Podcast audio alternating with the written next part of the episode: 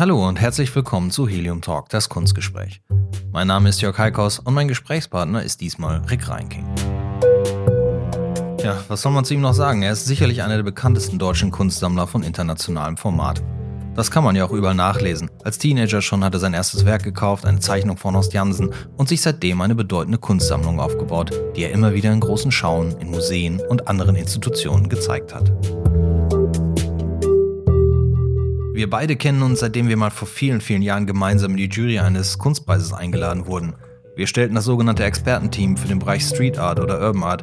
Ich weiß nicht mehr so genau, wie sie das damals genannt haben. Auf jeden Fall waren wir die Freaks, die sich mit Graffiti und so angeblich richtig gut auskannten.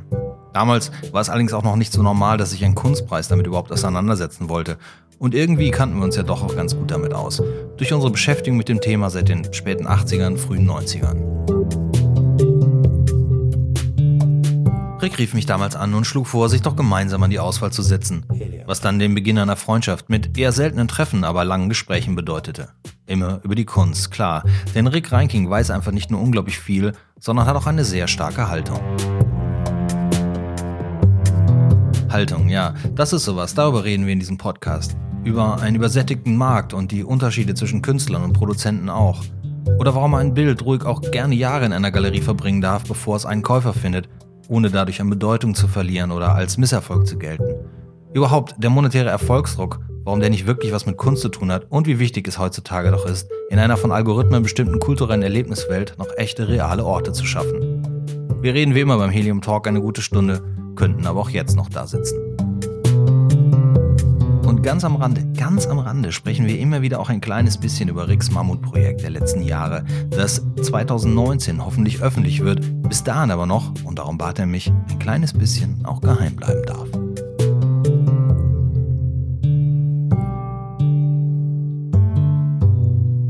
Helium Talk. Helium Talk. Du hast aber auch länger keine Ausstellung mehr gemacht, ne? So ja, ich, hab, ich bin ja auch schon eine Weile an dem Projekt dran. Das war ja alles in allem drei Jahre Vorbereitung. Man sieht mhm. das nicht, aber mhm. ich habe ja auch nicht immer drüber gesprochen, aber das war schon im Vorfeld massive Arbeit und Vorbereitung und dann seit letztes Jahr, wie gesagt, nimmt mich das sowieso komplett ein. Ja. Aber ich denke, dass wir zum nächsten Jahr dann auch machen. Aber das ist ja deine, das war ja so, wenn ich die letzten Jahre, wenn wir uns immer so getroffen haben, da war das ja auch immer so ein bisschen dein, dein großes Thema, ein Ort, ja, für äh, die Sammlung zu finden. Ne? Und das war schon, schon echt anstrengend. Aber ähm, dann irgendwann war er da. Und jetzt ist es der beste Ort, den es gibt. Es geht nicht besser. Mhm. Es geht nicht besser. Es ist perfekt. Das ist, ja. Gut, das, äh, das Thema, was wir noch aussparen, oder? Genau. Ja. Aber das, also da, da kommen wir ja gleich zu dem Punkt, äh, du bist, du bist tatsächlich ein Sammler von Kunst seit vielen Jahren. Ähm, woraus besteht deine Sammlung? Hm, das ist eine gute Frage. Angefangen hat es ja damals mit Horst Jansen. Ich muss ihn noch mal bemühen, aber es war tatsächlich der Anfang. Ja. Mit 16. Und ähm, ja, und dann kam irgendwie so ein bisschen das deutsche Informell, Fluxus, Novelisme, Konzeptkunst, Minimal, so all das, was einen so interessiert. Und dann sortiert sich das und parallel dazu, zu dem, was man so kunstgeschichtlich für sich entdeckt hat, ähm, kam natürlich das, was man gelebt hat. Und das war überwiegend so dieser Urban Art Kontext, den man damals so im Museums, in der Museumslandschaft noch nicht gesehen hat. Und ähm, tatsächlich haben wir irgendwann angefangen, das zusammen zu zeigen. Ich glaube um 2004, drei, vier, fünf und um die Zeit herum ist das gewesen. Wo hattest du deine ersten Berührungspunkte damit? Ich meine 2001, glaube ich, oh, hatten wir in Hamburg ersten. die erste wichtige genau, Ausstellung. Genau. Ne? Ja, ja die habe ich natürlich gesehen. Meine ersten Berührungspunkte waren, glaube ich, wesentlich früher. Das muss irgendwann in den, in den 90ern gewesen sein, ganz sicher. Anfang der 90er waren, glaube ich, so die ersten Berührungspunkte. Und, und Mitte, Ende der 90er waren die ein bisschen intensiviert. Und dann... Ähm, tatsächlich 2001, 2002 hier in Hamburg, 2000, 2002 in der Zeit. Und ähm, dann hat sie das verselbstständigt, genau. Mal konkret, war das hier schon für dich, war das in, in, in, in Deutschland die Kontakte oder bist du da, weil ich meine, also Graffiti und so kennen wir beide schon sehr lange, schon viel mhm. länger, als Leute da tatsächlich aktiv auch drüber reden und was ja. man machen oder denken, dass man damit Geld verdienen genau. kann. Bevor es ähm, Street Art hieß. Genau. und ähm, Äh, das heißt, du bist, äh, bist über Künstler gestolpert, äh, durch deine Sammlung oder? Genau, also tatsächlich über, über Künstler, die man kennengelernt hat, die, mit denen man sich angefreundet hat und dann hat es sich verselbstständigt und am Anfang hatte ich das noch voneinander getrennt gesehen. Also die ersten Ausstellungen waren tatsächlich noch Sammlung und dann aber auch die ersten Ausstellungen in dem, in dem Bereich der, der, der, der klassischen Urban Art getrennt und irgendwann habe ich es dann, glaube ich, 2005 dann zusammengezeigt. Und da gab es am Anfang ganz viel Kritik, auch seitens der, der klassischen High-Art bildenden Künstler, die das nicht verstehen, warum man das integriert. Und ähm, das war aber ganz schön zu sehen bei den Aufbauarbeiten, dass, ähm, dass auch die, die klassischen Künstler gesagt haben, Mensch, schau doch mal, ähm, die machen ja genauso tolle Sachen wie wir und die haben ja dasselbe, dieselbe Form von Herzblut und dieselbe Form der Begeisterung und ähm, ja, natürlich ist es auch Kunst. Aber es ist ganz lustig. Es war wirklich die Zeit, wo das für viele noch nicht selbstverständlich war, dass das ähm, dieselbe Leidenschaft sein kann und, und eine ähnliche Motivation. Also mal ein paar Namen. Dime war damals schon dabei. Ja. So, ja. Äh, Brad Downey hast du auch schon relativ früh, glaube ich, gezeigt. Genau. Ähm, Mark Jenkins. Mark Jenkins, genau. Ähm, Vice, Herbert Baglione, Ossimeus. Ähm, ah ja, die großen Ossimeus. Tilt, großen, ja. Miss Van, ja. Ja, das stimmt. Zeus oder Aber das war ja dann tatsächlich auch in einer extrem frühen Zeit, wo tatsächlich die Akzeptanz im, im, im etablierten Kunstmarkt überhaupt nicht. Nein, gar nicht. Das überhaupt nicht. Das, also das war keine Kunst. Ja. So. Und das fand auf dem Kunstmarkt auch nicht statt. Und das wollte auch keiner da sehen. Das mhm. hat man auch sehr deutlich zu spüren bekommen. Ähm, aber das hat sich ja inzwischen erledigt. Jetzt sagt jeder, hey, hey, hey, okay. ja, klar. Aber du hast damals ja auch, also das ist ja auch eine Art Pionierarbeit, aber äh, schon auf sehr hohem Niveau. Du hast ja auch diese Ausstellung gemacht, gleich immer Kataloge dazu. Ähm, ich müsste jetzt lügen, wenn ich wüsste, was deine erste war. Ich glaube, die erste, die. Das weiß ich selber nicht. Ich muss überlegen. das ist eine gute Frage.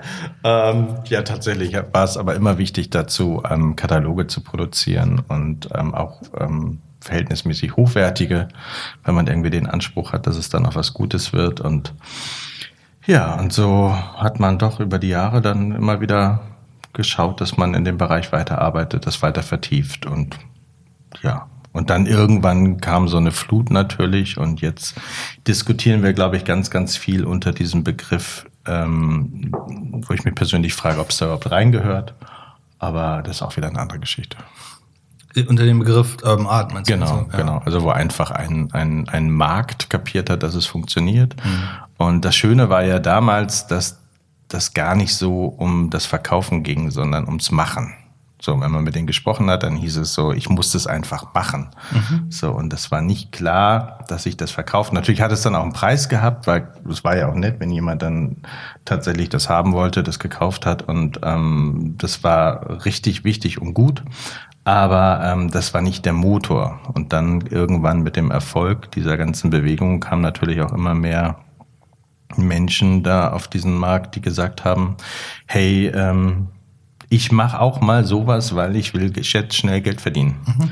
Und dadurch hat sich natürlich so ein bisschen das Ganze gedreht. Und ich glaube, heute diskutieren wir auch viele Dinge, die ähm, nicht zwingend dorthin gehören. Einfach aus dem Grund, ähm, weil vielleicht das Ganze sehr schnell Erfolg hatte, ähm, aber die Kunstkritik und ähm, die, die ähm, auch die Kunstgeschichte da gar nicht hinterherkam. Also man hat, man, man bewegt sich an so einer Speerspitze und ähm, das läuft und es wird auf einmal ähm, merkantil erfolgreich und es werden mehr, die so etwas machen, das aussieht wie und ähm, das verkauft sich auch, weil die, die Käufer dann häufig auch gar nicht genau wissen, was, was die Kriterien sind und schon sieht das alles nach Bewegung und Erfolg aus, aber es ist verwässert natürlich auch. Klar, das ist natürlich, also ich sehe das ja ähnlich, das ist ja auch ein recht ähm, übersättigtes Feld inzwischen. Ja, inzwischen. Inzwischen. Also wenn ich überlege, dass ich 2000 Anfang der Anfangs der Galerie habe ich öfter mal Freunde bei mir in den in die Räume reingeholt, die dann den Schreibtisch besetzt haben für eine Zeit, damit ich dann nicht mal alleine saß und weil Leute einen Schreibtisch brauchen, dann saß auch ein Freund von mir, auch Berater, auch ist eigentlich sein Job, mhm. zu erkennen, was da in Zukunft mhm. passiert. Und er hat jetzt angesagt, ich finde es so geil, hier zu sein, aber mal ganz ehrlich, also diesen, wie heißt der, oh, Boris Hoppek mit diesen Bildern, die jetzt bei dir an der Wand für 50 und für 150 Euro, da wirst du auch nie Geld mit verdienen. so, ne? Sehr schön. So, ja. und ähm, das war aber ja auch tatsächlich nicht die Motivation. Es war genau. tatsächlich die Motivation, das mal zu zeigen und ja. mal vielleicht auch so eine so einen Gegentrend zu setzen zu dem. Ähm, jetzt kommst du ja durch, sag mal, durch deine, durch deine ursprüngliche Sammelleidenschaft ja schon aus einem, aus einem Markt, wo man dich halt auch, oder aus einem Bereich des Kunst, wo man dich ja auch kennt und respektiert. Äh, bist auf großen Auktionen und Messen und so unterwegs, deine Sammlung hat ja nicht nur heute dadurch, dass der eine oder andere Künstler, den du in diesem Urban Art und Graffiti-Bereich gesammelt hast, zur Welt rumgekommen ist, hat sie ja damals auch schon eine Bedeutung. Du hast ja auch sehr klassisch, du hast ja auch, hast, ich kann mich dran erinnern, ich war mal bei dir im Sommer und dann hast du in einem damaligen Lager schnell versucht, einen kühlen Ort für den Boys zu finden. so. Stimmt, also, ja. ja. Weil es auf einmal so unglaublich heiß wurde, ne? Und der ja vergänglich ist. Ja, richtig. Ja. Das stimmt, genau, ja. Hast du da Gegenwind für bekommen oder war das gleich so super, der Rick äh, hat den richtigen Riecher? Oder weil ich meine, da gehen natürlich Leute auch nach, was du sammelst, guckt man vielleicht auch drauf und dann will man das vielleicht auch sammeln.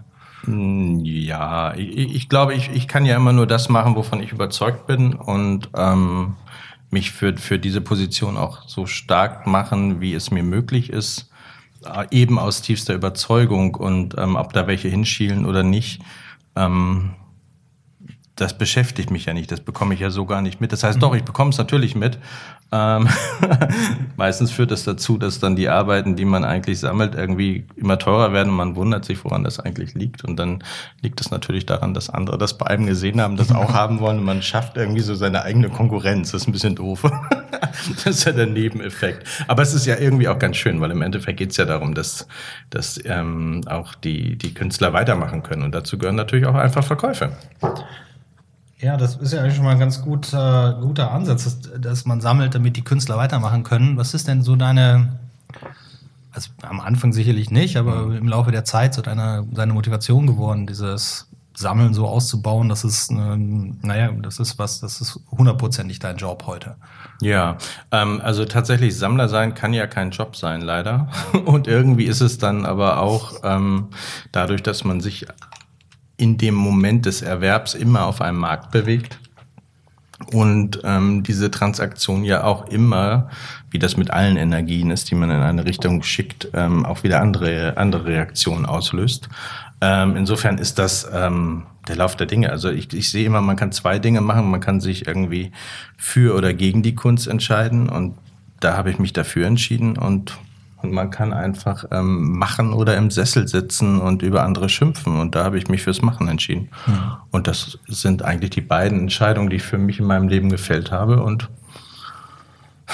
ansonsten gucke ich nach vorne und gucke auf die nächsten Projekte, weniger, weniger auf ähm, das, was war. Natürlich achte ich auch darauf, dass das alles ähm, ähm, miteinander zu tun hat und, und, und auch, auch sinnvoll ist. Aber ähm, ich freue mich tatsächlich an den, an den neuen Impulsen, an den, an den, an den neuen Ansätzen. Mhm.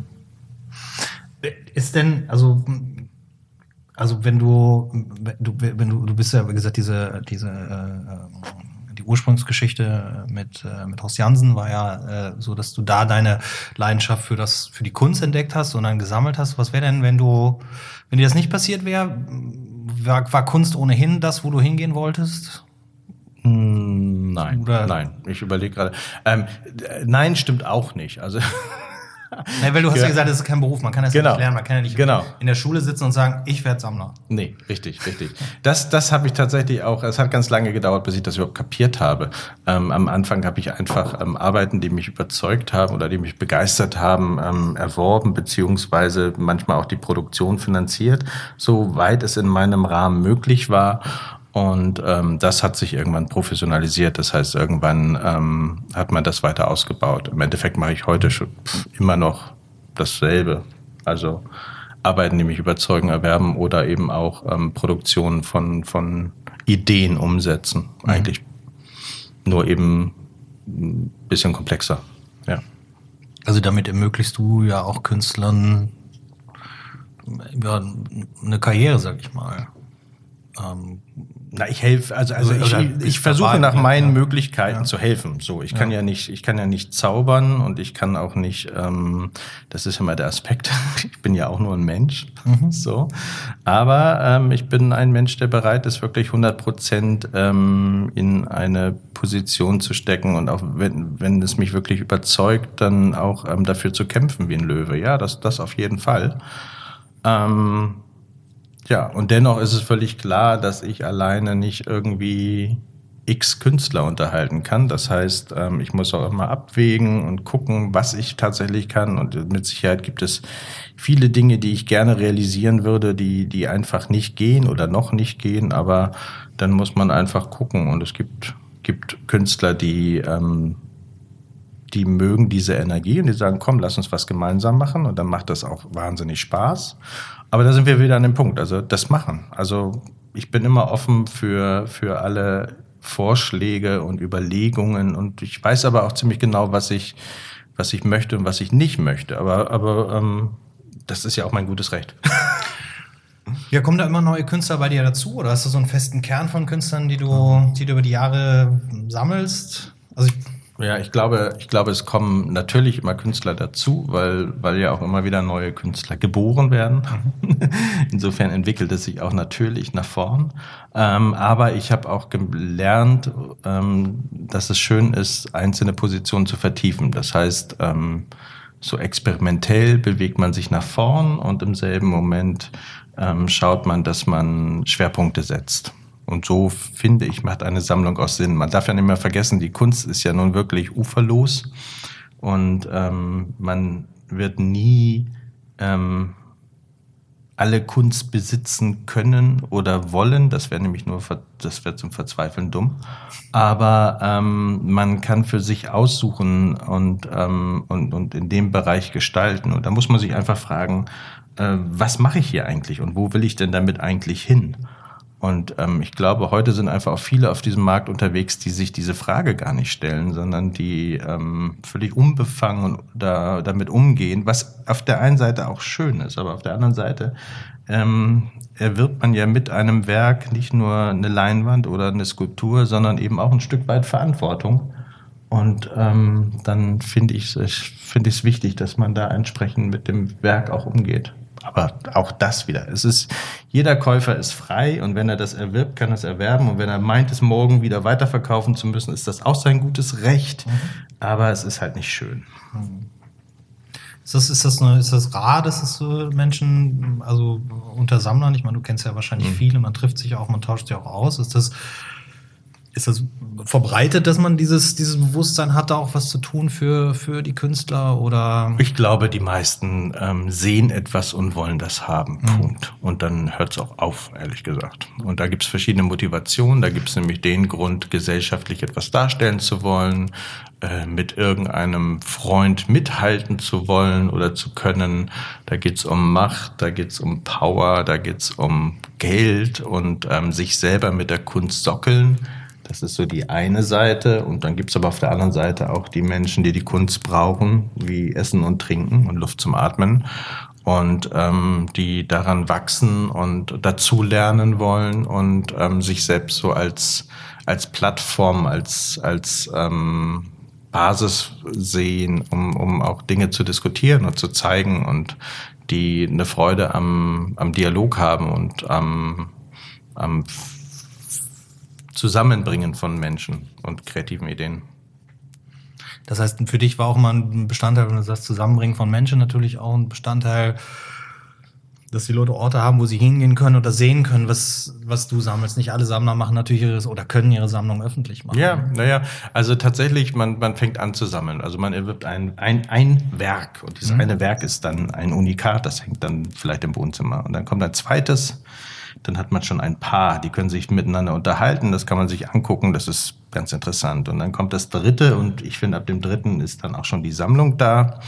Und ähm, das äh, motiviert ja auch. Das heißt, also ja, Sammler sein ist gar nicht so was Besonderes, sondern ist eigentlich schon gegeben in dem Moment, wo man, wo man äh, merkt, dass es einem gut tut, sich mit verschiedener Kunst zu umgeben. Und dann hat man die Möglichkeiten, aufzuhören. Oder man sammelt weiter, bis das Wohnzimmer voll ist. Und dann hat man wieder die Gelegenheit aufzuhören oder man sammelt weiter, bis die Wohnung oder das Haus voll ist. Und dann hat man die Gelegenheit aufzuhören oder man sammelt weiter, bis man in Lagern denken muss. Und dann. Das ist eine Diskussion, die ich oft führe mit, mit Menschen, die, die gerne Kunst kaufen und gerne zu uns kommen und hier ja. Kunst kaufen und dann wo der Punkt kommt, wo sie sagen, wir wissen gar nicht mehr, wohin damit. Und also ich glaube, dass man immer einen Platz findet. Natürlich. Aber dass natürlich tatsächlich auch man sich mit dem Gedanken irgendwann anfreunden muss, so ein Bild gut eingepackt. Mhm. In einem trockenen Raum stehen zu haben für ein paar Jahre ist auch nicht schlecht. Mhm. Ist auch nicht schlimm, kann auch mal ganz gut sein. Äh, zumal wir natürlich hier in einem Segment arbeiten, wo es im Prinzip keinen Sekundärmarkt gibt. Mhm. So, das mhm. ist äh, in deiner Sammlung was anderes. Da hast du ein hm. paar Arbeiten, die bist du sofort los. Aber ich, wir sind natürlich hier in so einem, sagen wir, in das, das der größte Teil der Kunst spielt hier sicher ab in so einem Mittelsegment, wo wir alle Galerien auf den Messen nebeneinander stehen und sagen, ich habe hier, das ist der Hotshot aus Deutschland. Ja. Und dann stehen die neben dir und sagen, habe ich noch nie was von gehört. Und hätten sie vielleicht auch nie, wenn man sich nicht persönlich getroffen hätte, mhm. weil man den Überblick ja gar nicht mehr bekommen kann. Das, ähm, das finde ich eigentlich immer noch so, das ist immer auch so was sehr sympathisches. Also ich bin ja tatsächlich an so einem Punkt, wo ich ab und zu mal mit Sammlern in, äh, in Berührung komme, äh, oder schon seit vielen, vielen Jahren in, auch in Berührung bin, die immer mal wieder was kaufen und auch mal wieder gucken, Mensch, was ist eigentlich mit aus dem Künstler geworden, die aber äh, auch aufgehört haben, bei uns zu kaufen. Und dann haben wir aber natürlich einen Großteil von Leuten, die wir über die Jahre lang, über die Jahre auch äh, dahin gebracht haben, dass sie anfangen, Kunst zu sammeln tatsächlich. Mhm. Also das ist für mich immer sehr schön. Da ist ja dann irgendwann auch ein eine persönliche Komponente äh, da. Man ist dann ja vielleicht auch mal da zu Hause oder kriegt vielleicht doch mal ein Foto geschickt, was eben nicht in, in sozialen Netzwerken stattfindet, weil die wenigsten von denen fotografieren ihre Wohnung und stellen die online. Äh, und man sieht, wie sich, wie das alles so zusammenkommt. So, mhm. Also das, das ja, da beschreibst du aber was ganz Schönes und das ist tatsächlich auch mein Hauptmotor, nämlich dieses, dieses menschliche sich begegnen, diese wachsenden Freundschaften, dieses Vertiefen ähm, das ist alles was Positives, ganz, ganz Tolles. Und ähm, das ist eigentlich oder sollte immer ähm, die Hauptmotivation sein. Also eine Neugierde auf der einen Seite und auf der anderen Seite ähm, eine, eine Menschenliebe. So und ähm, dann kann man an, in der Auseinandersetzung mit Kunst ähm, auch auch ähm, als Mensch wachsen und gewinnen. So, das ist das ist das eigentlich das Schöne, dass man Menschen zusammenbringt, ähm, sich Freundschaften entwickeln, daraus wieder neue Situationen sich ergeben und sich das Ganze verselbstständigt. Und ähm, dazu gehört aber natürlich auch, dass man das gemeinsam so möchte da sind wir wieder an dem Punkt. Also das eine ist so, ich will gar nicht sagen die hehre Kunst, so, aber das eine ist wirklich die Emotion und die Leidenschaft und ähm, das Interesse am Machen und das andere hat eben dann doch viel mit Sozialneid, Abgrenzung und so komischen anderen Aspekten zu tun, die mich gar nicht interessieren.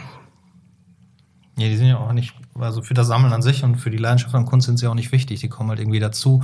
Haben wir uns aber auch schon mal drüber unterhalten. Das ist mhm. immer einfach ein, Gesch also wenn wir es mal als Geschäft betrachten oder als, ja, sagen wir mal, als, als Geschäft sind es äh, immer drei, drei in der Regel sehr starke Persönlichkeiten, drei große Egos, die man unter einen Hut bringen muss. Das ist klar der Künstler, äh, aber auch der Sammler und dazwischen der Galerist und alle drei arbeiten in der Regel ähm, ja, auf der Grundlage eines, eines sehr großen Egos. Und wenn du, das habe ich hier Gott sei Dank natürlich nicht unbedingt auf dem Niveau, mhm. wenn du es dann schaffst, tatsächlich so Verbindungen zu machen mit Menschen über Jahre hinweg oder auch neu. Ich hab dir erzählt, letzte Woche kommen zwei mhm. amerikanische Sammler hier rein aus San Francisco, sind total begeistert.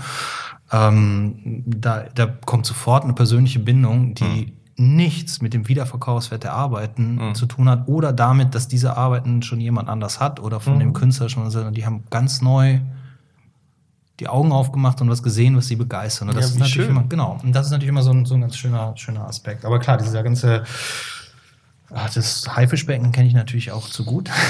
ja, aber wie schön ist es, durch die Kunst ganz Auge zu werden. Das ist ja ein wertvoller Moment. Also wenn man realisiert, dass man aber dazu gehört die Neugierde. So, aber wenn mhm. man realisiert, dass man im Betrachten oder in der Auseinandersetzung mit Kunst und und ähm, ja, dass man einfach wach bleibt und neugierig bleibt, das ist doch ganz toll. Dann spürt man sich lebendig.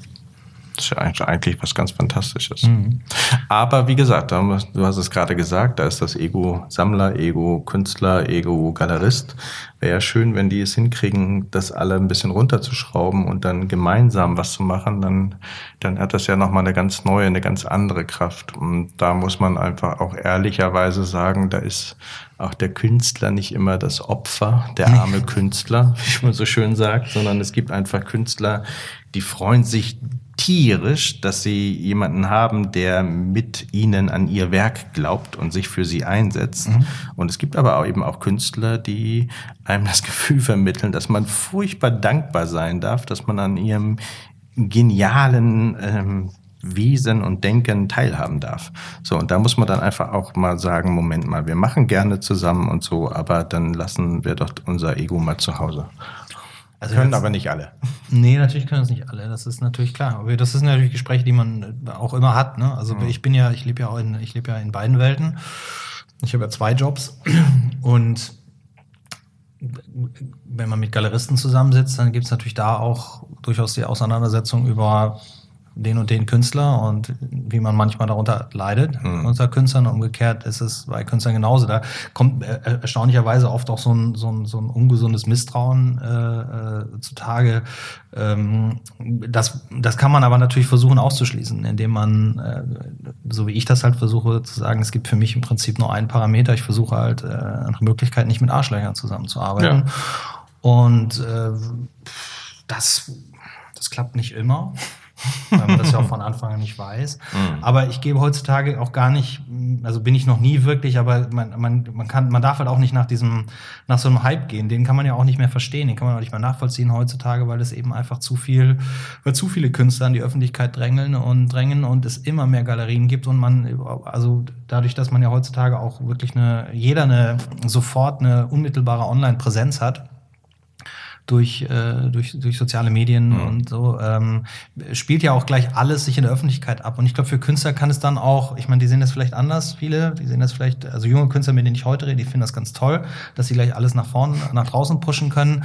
Aber so ein bisschen dieses, mach doch mal für dich hinter verschlossenen Türen eine Weile, find dann mal eine Möglichkeit, irgendwo auszustellen und das doch mal Leute dein Werk erstmal entdecken und entdeck du doch erstmal selber, was wo deine Stärken eigentlich liegen. Und heutzutage ist halt unmittelbare, äh, äh, naja, unmittelbare Befriedigung. Du machst ein Bild, du machst eine Skizze, du stellst sie online, 20 Leute liken das, denkst du, geil, machst mhm. du das drei Monate, sind die 20 nicht mehr genug. Mhm. So, also die Zyklen werden da auch ganz anders. Wie ja. entdeckst du denn heutzutage noch neue Künstler? Hm. Wahrscheinlich nicht über Instagram. Sehr schön. Also man hört ja überall immer, es gibt immer mehr Künstler. Es sind immer, es ist eine Flut von Künstlern und es, es werden mehr und mehr und mehr Künstler.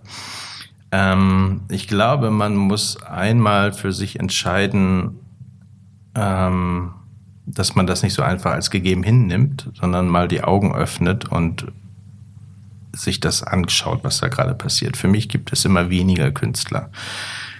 Wir müssen einmal ganz simpel lernen zu unterscheiden zwischen Künstlern und Kunstproduzenten. So, es gibt eine ganze Menge Menschen, die produzieren etwas, das sieht aus wie Kunst. Das ist relativ einfach. Spuck ich Farbe auf eine Leinwand, ist das Kunst. Hat Schwitter schon gesagt, ist auch richtig. Aber ähm, dazu gehört ein bisschen mehr. Dazu gehört natürlich auch eine Haltung und auch ein Verzicht und auch ein Hunger.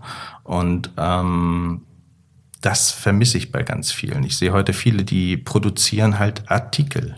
Die produzieren kleine Kunstknubbel, die sich ähm, im besten Falle gut verkaufen lassen. Ähm, bei ganz vielen fehlt mir die Haltung und darum bin ich fest davon überzeugt, es sind immer weniger Künstler und es wird auch immer schwieriger, die zu finden, weil in dieser Masse von dem, was sich Künstler nennt, ähm, gehen die natürlich unter, weil die wirklich meiner Meinung nach wirklich interessanten Positionen sind Zweifler und sind ähm, Menschen, die ähm, unzufrieden sind mit ihrem Werk oder die ähm, die Öffentlichkeit scheuen, weil sie eben nicht unterwegs sind und socialisen, sondern im Atelier sitzen und an ihrem Werk arbeiten. So und ähm, von denen haben wir doch ehrlich gesagt immer weniger. Also mich interessiert der Künstler, der auch ähm, nachhaltig arbeitet und denkt, der ernsthaft was zu sagen hat und nicht irgendwie etwas produziert, das ja sich, sich vermeintlich leicht verkaufen lässt. Aber dazu, ja, ich stimme dir da absolut zu. ähm, ich will auch gar nichts hinzufügen, aber das, das, das ist natürlich auf der anderen Seite auch so, so ein, so ein äh, also mal vergrößerter, vergrößert ist der Markt ja nicht wirklich, mhm. aber führt natürlich auch dazu, dass, äh, dass so, eine, so eine andere Konsumentenhaltung da ist, ähm, indem man dann auch tatsächlich anfängt, Produkte zu kaufen und nicht mehr man muss sich ja einfach mal fragen, was man möchte. Das ist ja alles legitim. Es gibt ja, ja. verschiedene Welten. Aber ähm, seit wir Kunst in der bunten oder in der Gala diskutieren, ähm, haben, hat sich auch die Käuferschaft verschoben. So, das ist auch nicht nachhaltig. Das ist irgendwie, das sieht aus wie Erfolg, weil da jemand Geld zahlt für etwas. Ja.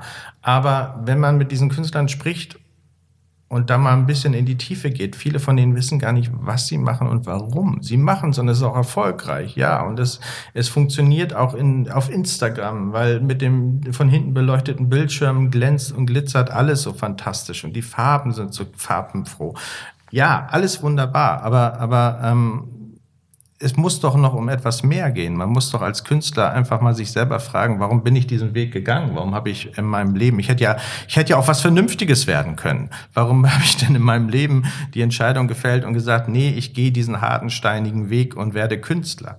Ja, weil momentan sich das für viele nicht hart und steinig anfühlt, weil mhm. es irgendwie grad mal einen, einen Erfolg auf einem schnellen Markt gibt. Aber wie nachhaltig ist der? Glauben wir wirklich, dass diese, diese ähm, aktuellen Kunstkäufer ähm, ernsthaft interessiert sind ähm, an einem Künstler, den sie ihr Leben lang ähm, verfolgen und begleiten. Ich glaube, es ist in erster Linie eine Laune und viele von denen ähm, fahren dann vielleicht dann doch irgendwie nächstes Jahr wieder ein schnelles Boot oder so. Mhm. Also von den Käufern. Ja, ja, ja. Auch von den Künstlern vielleicht. Ach du, das ist inzwischen auch möglich, klar. Naja, dadurch, dass ja. Es ist die falsche Motivation. Wenn ich Kunst ja. mache, weil ich sie machen muss, dann, dann ist das super. Wenn ich die Kunst mache, weil ich mir dadurch irgendwie einen, einen, einen gewissen, keine Ahnung was verspreche, ich will es gar nicht benennen, ähm, dann ist es so die Frage, äh, was passiert eigentlich, wenn diese Form des Erfolgs dann nicht kommt? Höre ich dann wieder auf? Und ähm, ich sehe so ein bisschen uns zu, daraufhin zusteuern, dass wir irgendwann ein großes, großes Entsorgungsproblem der Kunst bekommen. Weil wir viel zu viel davon produzieren und ähm, das, ist, das wird ein großes Problem. Darüber spricht ja niemand. Was passiert eigentlich mit diesen ganzen Arbeiten, die kein Zuhause finden? Was macht man damit? Darf man die verbrennen? Darf man die entsorgen? Naja, es ist ja immer das, äh, also Darf ich sowas sagen?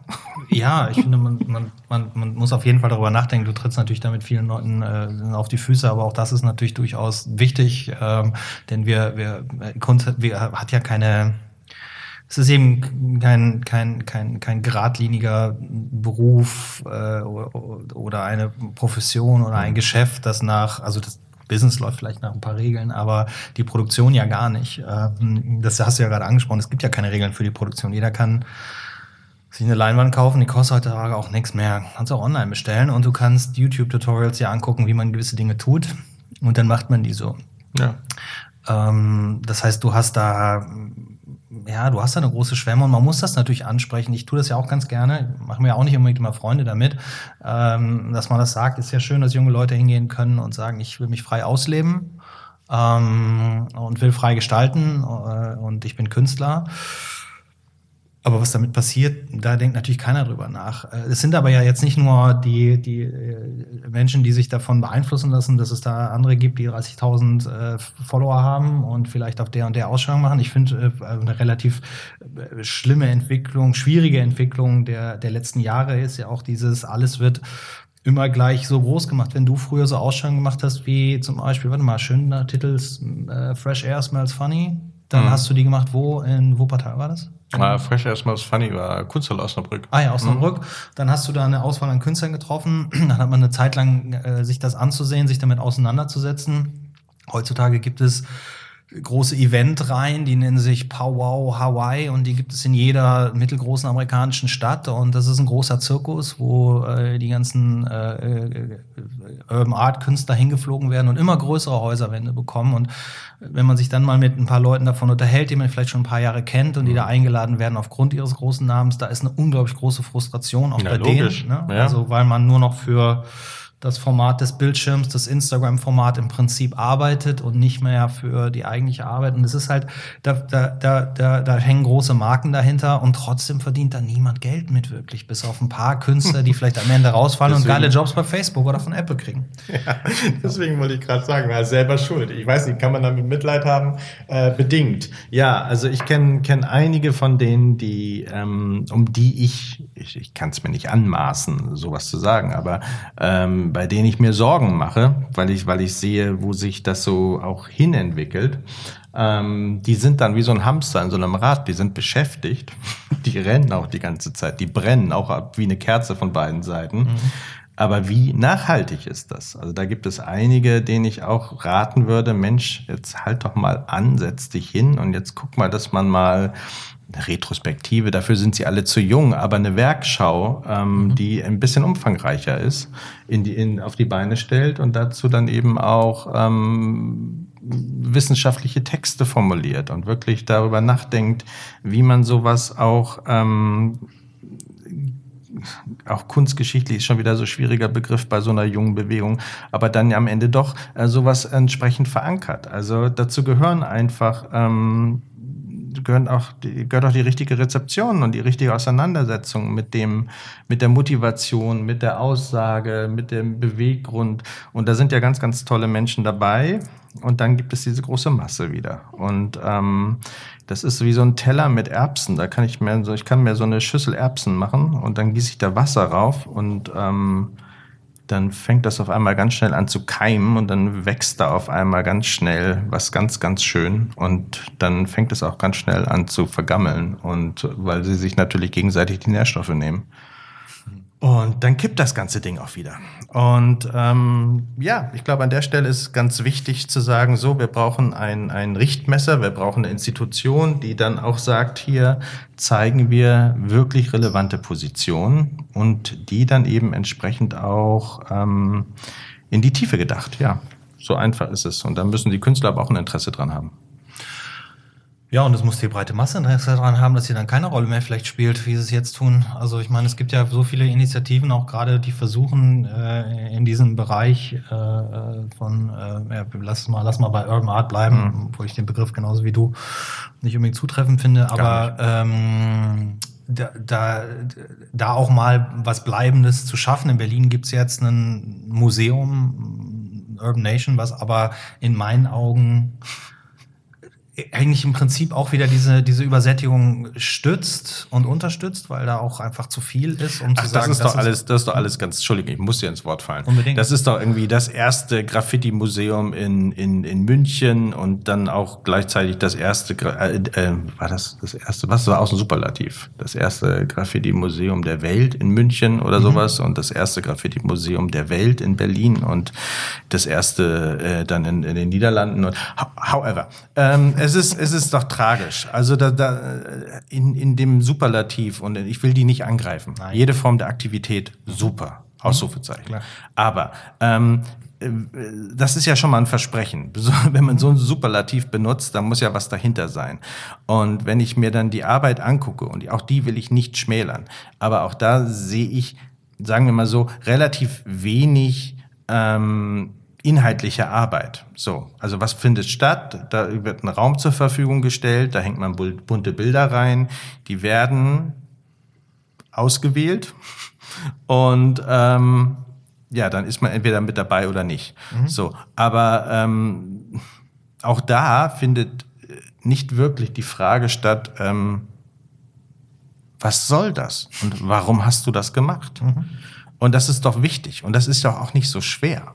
Also diese wirklich inhaltliche Arbeit, und da gehören auch Dissertationen von jungen Kunsthistorikern dazu, da, das muss man fördern. Man muss das Ganze dann auch wirklich, und es braucht ein, nochmal, es braucht ein Richtmesser. Es braucht auch jemanden, der sagt, das und das gehört dazu und das und das nicht. Es ist doch so einfach. Wenn wir denn schon in einer, das große Glück haben, in einer Gesellschaft zu leben und zu einer Zeit zu leben, wo wir das erste Mal, ich möchte sagen, seit Fluxus wieder ähm, eine, eine globale Kunstbewegung haben. Das, haben. das ist ja nicht selbstverständlich, das haben wir lange nicht gehabt. Das gab es mhm. im Fluxus und dann kam erstmal gar nichts mehr. Dann kam sowas wie die Berliner Junge Wilde oder auch sowas wie die Leipziger Schule. Ja, das sind dann so Konstruktionen, aber ähm, hier sprechen wir von einem Phänomen, das ist global und das funktioniert global und das ist ja auch was ganz, ganz Wertvolles. Es kann ja nicht so schwer sein, ähm, an, hier an diesem Punkt jetzt die richtigen Fragen zu stellen und vielleicht auch noch mal an dem Begriff zu arbeiten. Ja. Ja, das äh, hast du einen Vorschlag für den Begriff? Nee. das ist nicht mein Job, oder? nee, aber das wäre, es wäre natürlich durchaus ja. dein Job, äh, oder ist es ja schon, mhm. Teil dieser ganzen Diskussion zu sein, äh, die, äh, die man da dann auch mal führt. Also ähm, es ja, ich glaube, es ist einfach äh, so ein bisschen schade, weil, wie gesagt, das sehe ich, ich sehe das auch. Es ist eine, es ist eine globale Kunstbewegung, die es in der Form äh, ewig nicht gegeben hat. Ähm, das ist eigentlich was ganz Wertvolles, aber es ist halt schon, äh, seit vielen Jahren wird es halt auch einfach verramscht. Gnadenlos. Ich meine, allen voran ähm, Urban Art Auktionen, die äh, ja, alles mit reinnehmen, wo Bugs Bunny oder äh, Daisy Duck drauf ist. Mhm. Ähm, jetzt greife ich schon wieder welche an. Das tut mir schrecklich leid. Auch das ist naja. toll. Man kann Bugs Bunny ganz fantastisch malen und kriegt, man kann auch die beste Daisy Duck der Welt malen. Aber die Frage an der Stelle ist doch, warum? Mhm. So, das muss ich doch mal fragen. Und ähm, ich lasse mich ja auch überzeugen, wenn mir das dann jemand erklärt. Mhm. Aber ähm, aus meiner Wahrnehmung heraus ähm, sehe ich dass ähm, das immer mehr werden, weil es halt plakativ ist, halt bunt, es ist halt irgendwie Comic, es ist halt irgendwie Schrift so ein bisschen, die so ein bisschen verschlüsselt ist und die man aber trotzdem lesen kann. Dann fühlt man sich so ein bisschen, ist wie so ein Geheimbund irgendwie. Ja, ich habe es erkannt, ich gehöre dazu. Wenn wenn der Käufer überhaupt so weit denkt. Ähm, nein, es ist ähm, nochmal an der Stelle so, warum? Also das ist eine Sache, die hatten wir in den 80er Jahren, das hat, wurde in den 80er Jahren auch durchdekliniert und dann hat sich daraus ja diese zweite Generation entwickelt, das ist die Generation um Banksy, um Dime und um Mashremius, nur um so ein paar zu nennen. Ähm, und das ist ja ganz interessant, also was war denn da die Motivation? Und was haben die gesehen, wovon haben die sich inspirieren lassen, wie haben die das weiterentwickelt, was haben sie daraus gemacht? So, das sind ganz wichtige Fragen. Und ähm, ja, mir macht es persönlich Spaß, an diesen Fragen zu arbeiten. Und ähm, ja, glaube, das ist ganz, ganz wichtig. Kann dein und vielleicht kommt dann irgendwann auch mal ein Begriff, aber der muss nicht von mir kommen. Aber ich meine, wenn du, wie gesagt, der Ort, an dem du arbeitest, ein Ort für deine Sammlung, das kann ja, ja so ein Ort sein, an dem sowas also das ist das auch gedacht, dass da wissenschaftlich gearbeitet wird? Ja, ja, ganz sicher. Genau Deswegen nennt sich das Art Institute. Okay. Ähm, das ist tatsächlich, ähm, das ist genau der Ort, wo das stattfinden soll. Wie ja. nennt sie das komplett? Gibt es da schon einen Namen oder darfst, willst du ihn noch nicht nennen? Art Institute ist Teil davon. Gut, dann reicht das ja. Auch. Genau, das reicht ja. erstmal. Wir sind noch an einem Anfang. Wir arbeiten dran. Ja. Wer helfen möchte, kann sich gerne melden. Wir haben genug zu tun. Ja, naja gut, aber das ist ja, das ist ja das, was tatsächlich so ein bisschen, äh, wie gesagt, fehlt, diese ernsthafte Auseinandersetzung. Ja. Ähm, ich hätte, hätte, mir das ja auch immer mehr gewünscht. Wir haben das früher ja, war das auch immer noch möglich. Dann haben wir auch Kataloge gemacht zur Ausstellung. Das ist in letzter Zeit halt immer schwieriger geworden, weil einfach nicht genug sag ich mal, Geld in, dem, in diesem Markt drin ist. Äh, früher hattest du Ausstellungen, die waren auch durchaus schon mal vor oder zur Vernissage schon ausverkauft. Das, da konnte man mit planen, dass man einen Künstler bringt, weil die Begeisterung auch noch da war für diese einzelnen Positionen und mhm. dass man sagen konnte, okay, dass es damals auch noch einfacher war für uns, so einen Zugang zu Sammlern zu bekommen, wo man gesagt hat, hey, der Künstler, wo du vor zwei Jahren bei uns bei der Ausstellung was gekauft hast, begeistert von was, wir möchten eine neue Ausstellung mit dir machen, eine große Ausstellung, wir würden gerne einen Katalog dazu produzieren, bist du mit dem Boot. Und das war früher ein Anruf, ein Kaffee trinken, ein Lunch ähm, mhm. Das ist, wird halt, wie gesagt, immer schwieriger, weil ähm, teilweise auch die äh, Unternehmen wieder den Platz einnehmen, um sowas zu fördern. Gehen wir bei diesen großen äh, äh, Events, äh, Art-Events und sowas mal, da hast du ja immer große Sponsoren, die dann für sowas da sind. Aber es, es wird halt, also ich glaube, es wird lieber ein Druck produziert als ein Buch. Mhm. Mhm. Eine Printedition. Haben wir jetzt in Deutschland den Klar. Vorteil oder Nachteil, kann man sagen, dass das überhaupt nicht läuft. dass dieser Markt eher, eher, eher schwierig ist. Ähm, aber da, da macht man doch lieber Bücher. Aber wir haben letztes Jahr auch versucht, ein Buch zu machen äh, und ähm, sind über die erste Runde Crowdfunding nicht hinausgekommen. Das kann auch an uns gelegen haben oder hat sicherlich auch teilweise an uns gelegen. Aber das ist halt immer, es ist halt, äh, man ist da halt einfach einer von naja, 30.000, der so eine Kampagne macht, um Geld zu bekommen für ein Buch, das mal was dokumentiert. Es wäre zum Beispiel auch mal, also wie gesagt, guck dir mal, wir haben vorhin mal ganz am Anfang über Boris Hoppek gesprochen. Mhm. Den magst du jetzt auch gerne. Ja. Und sehr. ich möchte mal behaupten, dass wir den so zu einer gemeinsamen Zeit kennengelernt haben und du ihn dann auch so ein bisschen über mich kennengelernt hast, mhm. ähm, weil er dann auch einfach da war und präsent war und, äh, und äh, wie gesagt, ich glaube, wir halten beide unglaublich viel von ihm. Absolut.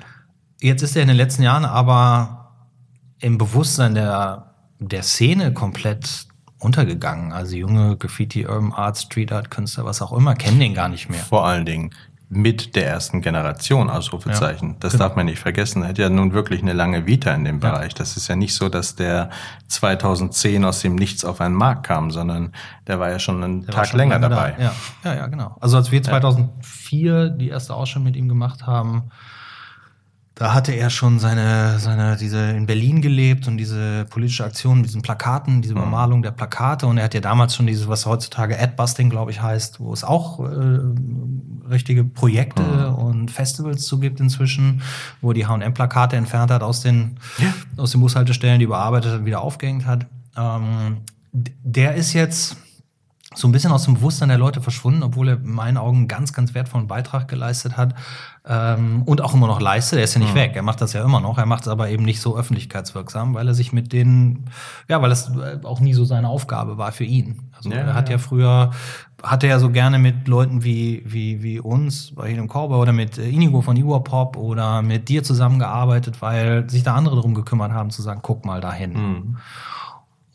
Und das heißt, in einer Sicht, Sicht aus einer äh, Sichtweise heraus ist Boris eben einfach kein Künstler für diese Zeit, weil er eben nicht laut hier, hier, hier schreit. Obwohl seine Arbeit ganz laut hier, hier, hier schreit. Hm. Wenn man sich so Themen anguckt, wie wir reden jetzt seit ein paar Jahren äh, auch in eine dramatisch gefährliche, absurde Richtung über Flüchtlingsproblematik und er hat die schon 2004, 2005 thematisiert in seinen Arbeiten. Naja, weil er ein wacher Geist ist und weil er das ist, was ein guter Künstler sein muss. Ganz Auge. Der weiß genau und der guckt genau und der beschäftigt sich und ähm, nutzt dann das Mittel der Kunst, um, um zu kommunizieren. Und ähm, darum ist das für mich ein wirklich echter Künstler und ein wirklich überzeugender Künstler.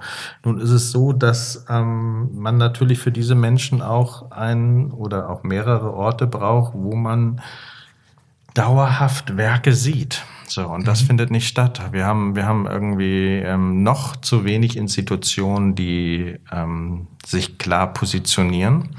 Und ähm, dann bleibt das Internet. und das hat eine Halbwertszeit von 30 Sekunden, wenn überhaupt.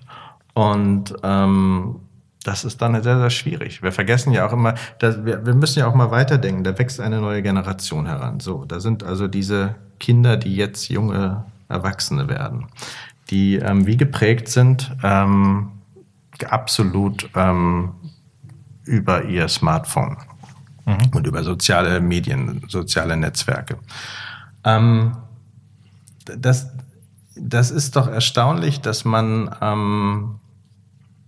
ähm, das kann einen ja wahnsinnig beschäftigt halten. Also man, man, man kann ja tatsächlich ähm, nonstop sich in dieser, in dieser Welt bewegen und man hat ja dann auch irgendwann das Gefühl, man würde alles mitbekommen.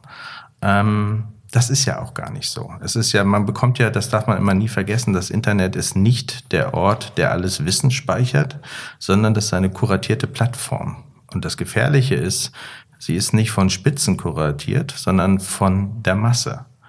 Und wenn man dann mal drüber nachdenkt, was das eigentlich bedeutet, also ich habe ein wunderbares Beispiel. Ein, ein alter Freund im doppelten Sinne, ein guter Freund und einer in seinen, in seinen 80er Jahren hat ähm, eine fantastische Sammlung klassischer Musik gehabt. Hat also wirklich über Jahrzehnte das zusammengetragen. Und dann kam irgendwann dieser Befreiungsschlag, diese Idee von, ich brauche diese ganzen Platten nicht mehr, ich brauche diese ganzen CDs nicht mehr, das kriege ich sowieso alles im Internet. Ich habe gesagt, na, sehe ich ein bisschen anders. Da hat er schon alles entsorgt und hat sich Spotify gekauft. Darf ich Ihren Namen nennen? Ich hätte auch jeder andere. Ich kenne keine andere. Spotify, doch, doch, okay. Soundcloud. Hey, wir sind auch auf Spotify. Genau. Super. Also, er hat sich auf jeden Fall einen Streamingdienst gekauft. Ja. So. Äh, drei Tage später klingelt das Telefon. Mhm. Oh mein Gott, meine Musik, ich finde die gar nicht wo ich gesagt habe, ist doch völlig logisch. Also äh, ohne da auch äh, dem, dem Anbieter zu nahe zu treten, wenn du da im Klassikbereich suchst, dann das geht bis ähm, Zauberflöte. So, vielleicht geht's auch noch ein bisschen weiter. Aber ähm, es ist natürlich nachvollziehbar. Es geht immer um begrenzte, begrenzten Speicherplatz und es geht natürlich immer darum, möglichst viele Menschen zu erreichen.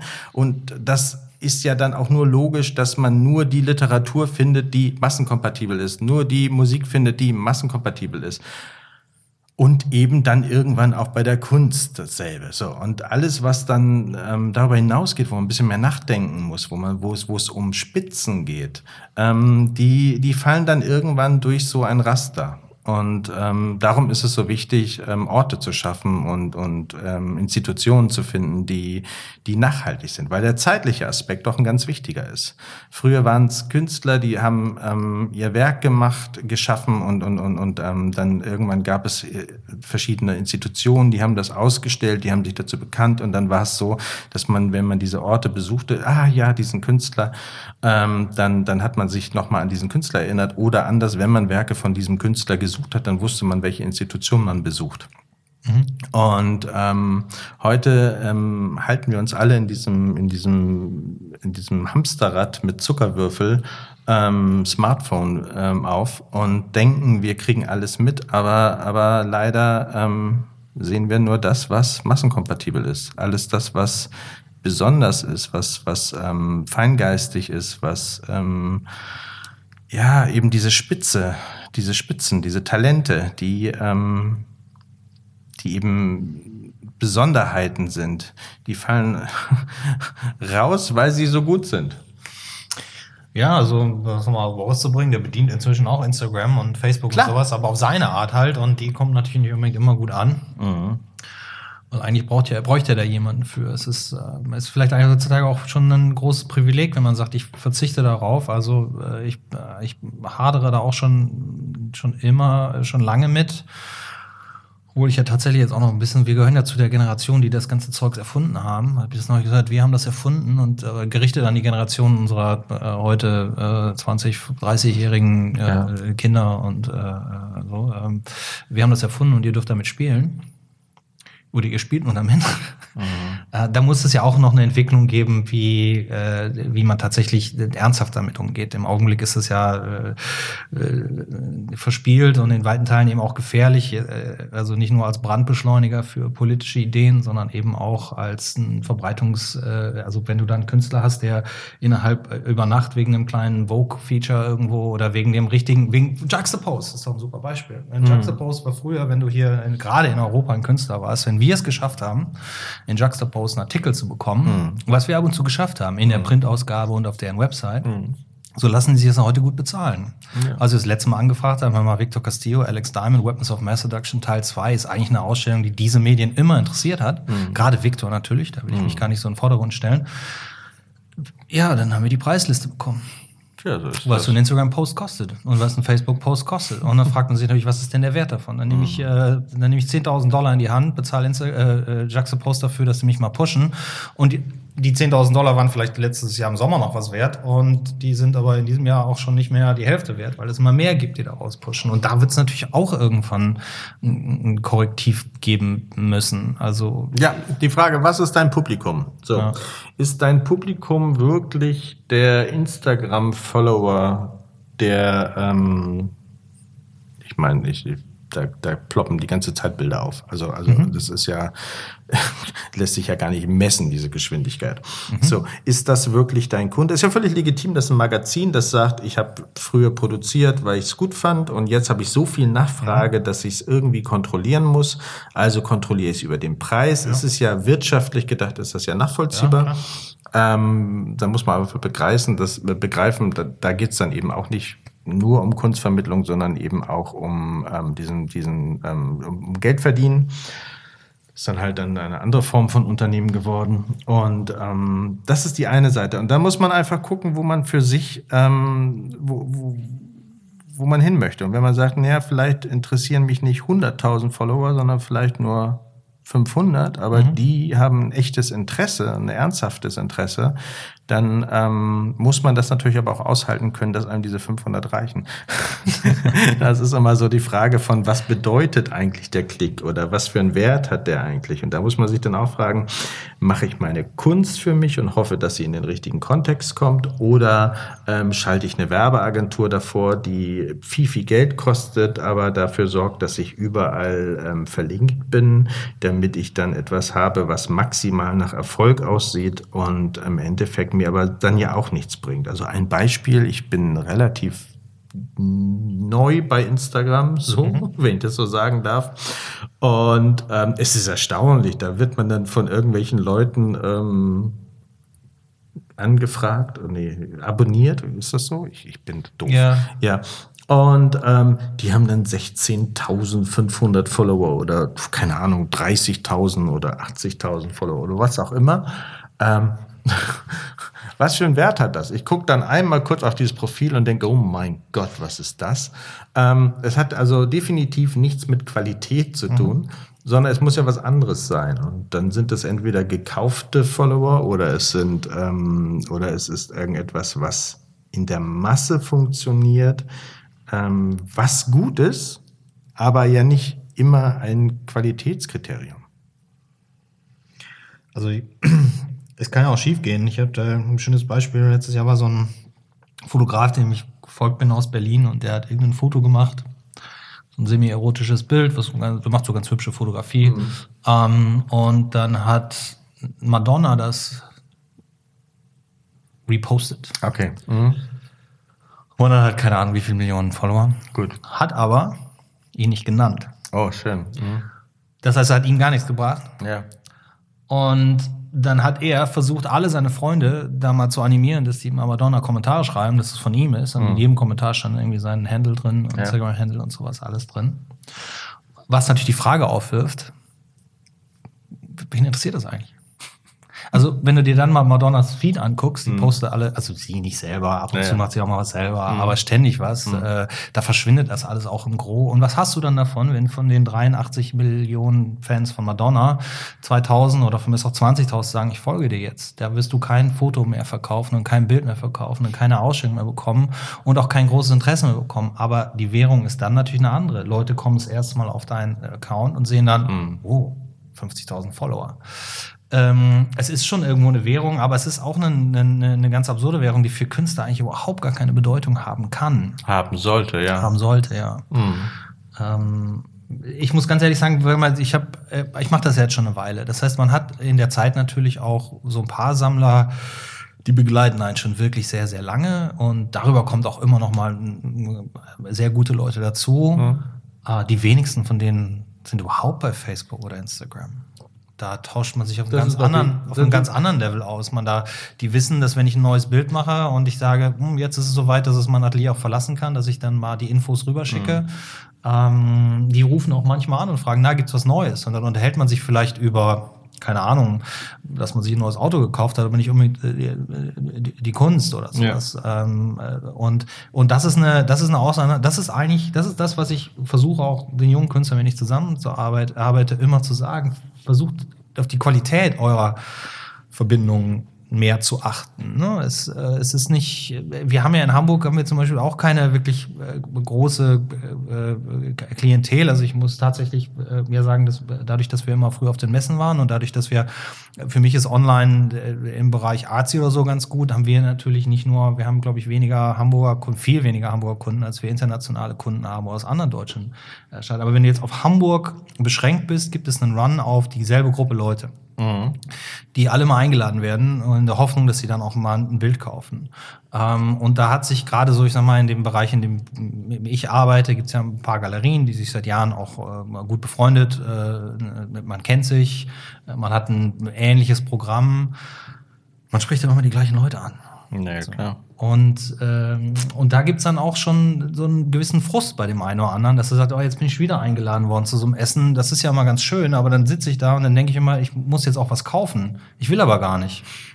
So. Ja, ganz einfach, geh einfach nicht. Ja, natürlich, aber dann bemüht man eine Ausrede. Und eigentlich, aber das führt doch weg von dem, was so schön ist. Also diese direkte Auseinandersetzung. Komm doch, wenn Ja. es dir Spaß macht, lass uns doch drüber reden. Das dauert halt manchmal. Ich meine, wie oft sehen wir beide uns? Ja, das ist wahr. Viel zu Ne? selten. Viel zu selten. Viel zu selten. Aber das ist ja das Wichtige. Das, das gehört ja auch dazu, dass, ähm, dass man ähm, sich das nicht gegenseitig zum Vorwurf macht, sondern auch ähm, sich gegenseitig mit all seinem Stress und all seinen Tätigkeiten sieht und ähm, trotzdem weiß, so wenn es dann wichtig ist, dann ist man da, so wie jetzt heute. So, das ist, das ist schön. Da kommt dann eine, eine freundschaftliche Anfrage und sagt man, ja klar, mache ich, die Zeit nehme ich mir. Habe ich so jetzt auch nicht und trotzdem genieße ich es jetzt total. Und das ist ja ein ganz, ganz wichtiger Moment, der heutzutage zu kurz kommt, aber dann doch der wichtige ist. Du bist derjenige von uns, der aus der Werbung kommt. Wie ist das? Es geht ja immer um den, um auch um den Wert der, der Werbung. So. Und wenn du den Wert der Werbung nimmst, zum Beispiel einer Plakatwand oder den Wert der Werbung einer, äh, eines Telefoncalls oder den Wert der, Währung, äh, der Werbung einer, einer privaten Begegnung, dann kannst du eigentlich alles andere runterschippen und ähm, am Endeffekt weißt du so, das Gegenüber, das Miteinander, das Menschliche, das ist der eigentliche Wert und ähm, die meisten Neukunden werden bei dir eben über persönliche Empfehlungen kommen, so wie auch mit Sicherheit die meisten neuen Künstler im Programm über persönliche Empfehlungen kommen, meistens von anderen Künstlern. Ähm, das heißt, da findet schon so eine Vorauswahl statt und ähm, die ist auf der einen Seite eben eine, eine ähm, Inhalt, also eine qualitative, aber zum anderen eben auch, ähm, dass man sich menschlich einander versichert. So und dazu gehört eben diese Begegnung. Es ist halt ganz, ganz wichtig, dass das Ganze nicht abstrakt stattfindet, sondern ähm, dazu die echte Begegnung gehört. Das merke ich bei mir auch, muss ich ganz kritisch und selbstkritisch auch sagen. Es gibt ähm, gibt Menschen, die mich ähm, anfunken über irgendeinen E-Mail-Verkehr und ich kann da ähm, eigentlich immer nur unverbindlich bleiben. Zum einen, weil es diese Flut der Anfragen gibt Klar. und ähm, zum anderen, weil man, weil man irgendwie dann doch das bei sich irgendwie anders wegsortiert. In der Sekunde, wo ich denjenigen persönlich kennengelernt habe und wir zusammensaßen bei einer Tasse Kaffee oder weiß der Geier was, ähm, habe ich ähm, eine andere Form der Verbindlichkeit. Das heißt, dann bin ich auch da, dann fühle ich mich auch angesprochen. Und ich glaube, das geht allen so. Also es gibt diese Flut der, des Halbanonymen und dann gibt es die echten Begegnungen. Und umso wichtiger ist es eben, Orte für echte Begegnungen zu schaffen, um, um dann auch wieder nach vorne zu denken und nach vorne zu planen. Ja, ich glaube, ja, wie gesagt, das, also wir einer Meinung, aber ich glaube, das ist halt auch Teil dieses ganzen, dieser ganzen Hochgeschwindigkeitsgesellschaft ist, dass man denkt, wenn das jetzt keiner mitbekommt, dann, dann ist es vorbei. Also wenn, wenn ja, aber versucht habe- 50.000 50.000 Menschen, die das für eine Sekunde auf Instagram Ja, sehen klar. und dich dann wieder wegklicken Mhm. und meinetwegen Herz verteilen oder nicht. So, was für einen Wert hat denn das? Und was für einen Wert hat ähm, ein echter Nachmittag oder, oder eine echte Stunde jetzt hier mit dir? Ja. Das sind doch diese Follower total schnurz. Ja, und nicht nur das. Das ist ja mal, wir haben ja, ich, wir haben ja tatsächlich hier, das sind ja Werke, an denen die Künstler gearbeitet haben. Wir haben die immer hier. Also nicht immer die gleichen, aber manchmal haben wir auch jahrelang die gleichen hier. Ich habe ja Arbeiten von Boris, ich habe neulich Arbeiten von Boris gefunden hier, um nochmal auf Boris zu kommen, Ja. aus der allerersten Ausstellung von ihm, Mickey Ficky Jesus. Liegt hier noch eine Rolle, da hat er damals auf Transparentpapier Bilder Ja. gemacht. Die sind nicht für die Ewigkeit gemacht. Die muss man gut konservieren oder so wie wir gut eingepackt haben, dann halten die. Da, das sind Dinge, die kannst du aber nur erleben und erfahren, wenn du dir die Zeit nimmst dafür. Und ich habe auch hier oft Leute stehen, die sagen, Mensch, aber das Bild, das hast du doch letztes Jahr schon gezeigt. Ja. Ich sage, ja, das ist auch schon vor drei Jahren gemalt worden. Das hat aber immer noch eine Bedeutung. Es ist Eben. immer noch da. Es wird nur, nur wichtiger und nur, Genau. nur Und ob die Leute zu der Ausstellung jetzt kommen, wenn sie die sechs Wochen läuft oder drei Wochen läuft oder vier Wochen läuft, oder sie irgendwann mal kommen und sagen, sag mal, mal das Bild, hast du das noch da? Können wir das mal zeigen? Das sind für mich die schönsten Sachen, wenn ich mal, wenn mal Leute kommen und sagen, hast du das noch irgendwo? Und man sagt, ich habe das tatsächlich noch. Dann ist das für mich kein Eingeständnis von, oh mein Gott, bin ich ein schlechter Geschäftsmann, ich habe es immer noch nicht verkauft, sondern es ist irgendwie, ja, guck mal, jetzt interessiert sich wirklich einer dafür. Ja. So. Ja. Und, und diese Zeit, die muss man sich tatsächlich nehmen, aber ähm, die haben einfach viele Leute heutzutage nicht mehr. Und das kann man nicht mal als Vorwurf machen, weil die, die, das ist tatsächlich genau, genau dieser Druck. Ja. Ne? Weil man Ja. auch ständig immer kontrollierbar, also kontrolliert werden kann, wenn die Leute kontinuierlich äh, ihre Position äh, aus, jetzt bin ich hier, jetzt bin ich da, jetzt mache ich das, jetzt bin ich in der Ausstellung. Für einen Künstler, mit Victor zum Beispiel, Victor und ich, wir sind beides Veteranen, sagen wir mal so, sind fast naja, ähnliches Alter, aber er ist zumindest lange unterwegs in dem Ganzen. Und ich habe jetzt von Victor tatsächlich zwei neue Bilder bekommen. Für mich sind die ganz neu, weil ich die noch nie hatte. Die hat Ja. er 2015 produziert. Der hat ja, macht ja immer entweder ganz feine Zeichnungen, Schwarz-Weiß-Zeichnungen oder in den letzten Jahren auch diese bunten Zeichnungen, Tuschezeichnungen, die wunderschön sind. Ähm, das sind tatsächlich beides Motive, die ich in der, das eine in der Weiterentwicklung, nämlich als Leinwand schon mal hier hatte. Die ist dann zu seiner Galerie äh, nach Chile zurückgegangen. Die, da hat sie da- das dann verkauft, das eine. Und das andere hatten wir letztes Jahr in der Cowboyland-Ausstellung als Schwarz-Weiß-Zeichnung. Und das, das ist für mich und für die Leute, die ich habe, die sich ernsthaft für Victor Castillo und die Werke interessieren, eine wahnsinnige Bereicherung, so an diesem Werk teilzuhaben. Und es ist vollkommen egal, ob das 2015 oder 2012 gemalt worden ist oder jetzt letzte Woche. Aber wenn du mit einem jungen Künstler sprichst, wie dem Rune Christensen, mit dem habe ich neulich auch einen Podcast gemacht, das ist schon, Jetzt habe ich ein Jahr lang drei Ausstellungen gehabt und habe 50 Bilder produziert. Jetzt habe ich drei Monate lang nichts produziert und ich weiß gar nicht, was ich machen soll. Ach, äh, Stillleben, hat mir ein Freund gesagt. Jordi Kerber könnte ich mal machen. Stürzte sich da drauf. Und dann habe ich gesagt, mach doch mal nix. Du kriegst, ja, Ja, ja. wie soll ich denn mein Geld verdienen? Ich sag, keine Ahnung, so wie andere Leute auch ihr Geld verdienen mit einem Job. Ja. Also mach, mach mal irgendwas an. Also ich meine, die meisten Künstler, die ich kenne, die sich ganz ernsthaft mit ihrer Arbeit auseinandersetzen, die arbeiten alle nebenbei in irgendwas. Saisonal oder so. Ein, ne? ein. Spielbein, ein Standbein. Genau. Und ähm, das, das gehört auch, finde ich, unbedingt dazu. Das, das ähm, Standbein, das verschafft einem mehr Freiheit beim Spielbein. Und ähm, das ist, ist äh, selbstverständlich. Also ähm, wenn ein Künstler entscheidet, ausschließlich von seiner Kunst leben zu wollen, dann, dann gerade am Anfang, ähm, das führt einfach zu wahnsinnigem Stress und, und, und auch zu einem hohen Frustrationspegel, weil ähm, ja, es ist kein Produkt, das sich verbraucht. Es ist kein nichts, was sich braucht, wie ein Teller Kartoffeln oder so. Es ist, ähm, das ist, bleibt ja etwas, ähm, und das ist ja das Schöne auch daran. Es bleibt etwas, was- etwas ohne, ohne wirklichen Nutzen. Natürlich hat es ganz viel Nutzen. Natürlich geben, geben mir die Werke ganz, ganz viel. Aber, aber ähm, da muss man dann auch jemanden finden, der das fühlt und begreift. Und ja, und dazu gehört eben auch eine Geduld und, und auch dieses, diese Haltung von das Bild von, von, von, von gestern, das ist schon wieder so alt, das geht nicht, ich muss schon wieder ganz nach vorne denken. Ähm, man sieht das ja auch bei Sammlern. Ähm, es, es werden ja nicht nur Bilder von 2018 gesammelt. so, also woher dieser Stress, woher dieser Druck und dieses, es muss jetzt und wie, das Bild ist drei Jahre alt und du hast das immer noch in der Galerie. Äh, ja. ja, ähm, das ist ja auch gut, weil ähm, du arbeitest ja damit und das ist, gehört ja auch zu dem, gehört ja auch zu deiner Arbeit, es, es griffbereit zu haben und es bei Anfrage ähm, zeigen zu können. Aber das da gehört immer was Entscheidendes dazu. Da gehört eben auch diese Vision dazu und ähm, diese, dass man als, dass man als Galerist an seinen Künstler glaubt und ähm, ja und und und für ihn dann auch irgendwie ein Ort ist, an dem man, an dem man, an dem man diese Arbeiten erleben kann. Wie du sagst, die können hierher kommen, die, die Besucher können nach Werken fragen und dann kann es sein, dass du sie noch da hast und zeigst und diese, diese Bereitstellung, das ist ja ein wahnsinniger Service. So für den Künstler, aber auch für den Kunden. Deswegen kann dein Job gar nicht, gar nicht hoch genug eingesetzt werden. Ähm, in dieser schnelllebigen, ungeduldigen Zeit vergessen das aber häufig auch Künstler, ja. Ja, ja, klar. Entschleunigung. Ne? Ja. Genau, das ist ganz wichtig. Entschleunigung. Mal langsamer machen. Ja.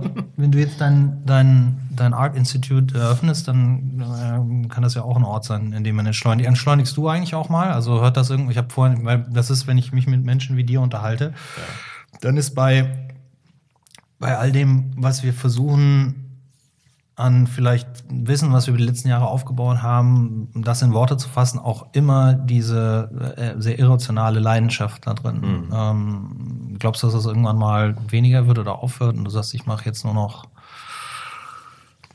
eine Sache? Nee, nee, ich glaube nicht. Ähm, das ist so, ähm, ich, ja, man nimmt sich das vor, aber irgendwie sagt man sich, hey, mach mal langsamer und zack hat man, erlebt man sich selber in dem Moment des, des Vorbereitens der, der nächsten Ausstellung oder des nächsten Projektes und ähm, nein, ich glaube, das ist eine, eine, eine Mentalität, entweder macht man das oder man, man redet nur drüber oder man, ähm, man schimpft darüber, was andere alles nicht machen. Ähm, und wenn man sagt, machen, dann macht man einfach. Und da in dem Bereich ist wahnsinnig viel zu tun, immer noch. Und es sind viel zu wenig, die sich, die sich da wirklich engagieren.